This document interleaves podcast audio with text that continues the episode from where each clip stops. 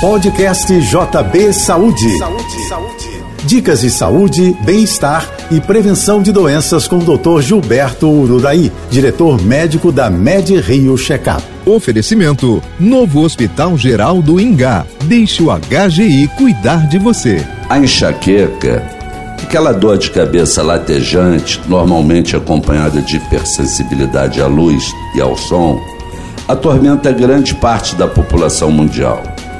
Três entre dez pessoas já passaram por isso pelo menos uma vez, estima a Organização Mundial da Saúde. De causas variadas, como estresse, sono de má qualidade e excesso de álcool, a enxaqueca pode ser moderada ou intensa, esporádica ou crônica. Ela dura de 4 a 72 horas. Conjugar exercícios físicos regulares com atividades relaxantes é um hábito que ajuda a prevenir o problema. Durante a crise, se recomenda descansar em ambiente com pouca ou nenhuma luz e sem som. Compressas de gelo também podem aliviar a dor, mas o tratamento adequado exige um diagnóstico preciso a partir da consulta médica. Aproveite a sua semana.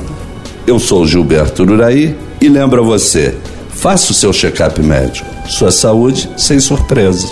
Um abraço. Você ouviu o podcast JB Saúde.